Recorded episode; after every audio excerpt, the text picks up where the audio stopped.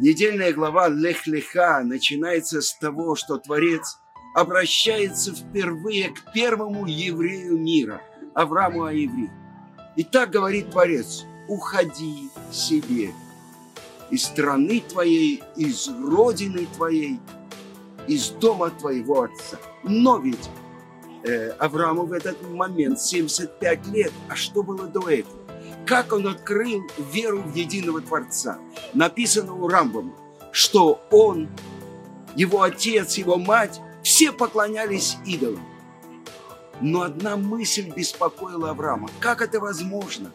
Весь этот мир, который находится в такой гармонии, без того, кто бы приводил весь мир в гармонию. И так он открыл единого Творца, который управляет всем миром. И как только Авраам постиг эту великую истину, не было у него учителя, не было того, кто бы ему передал это, но он открыл это своим великим исследованием. Рамбан называет его столпом мира. А дальше он разрушил идолов, которые были в доме у его отца.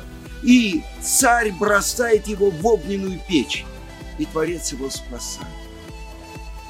Я хочу вам рассказать, мой учитель Рабицкак Зильбер, когда в конце 50-х годов были целые общественные суды, чтобы заставить отказаться от веры. Перед большим собранием отказывали вчера, я верил, а сегодня я знаю, что это неправда. И вот такой суд после филитона в газете – собирается 300 человек, это происходит в субботу, и выступают, и выступают, и говорят, вот он такой, он такой, религиозный фанатик. Что делает он со своими детьми? Бубнят какие-то молитвы, запрещают им есть мясо из э, магазина, коньки, лыжи, все им запрещено. И это собрание требует, чтобы забрали его детей. Где дом? И в этот момент говорит директор школы. Мы, товарищи, которые с вами работали, мы надеемся, что вы пересмотрите свою позицию и э, будете как все. Встает Равицкак Зильбер и говорит, если оставите меня на этой работе, буду работать. Если нет, буду делать любую работу. Но как я был верующим, таким верующим и остаюсь. И тут встает представитель райкома, причем фамилия его Моисеев. Он говорит, это невозможно. У Энгельса написано, что при коммунизме не останется ни одного верующего.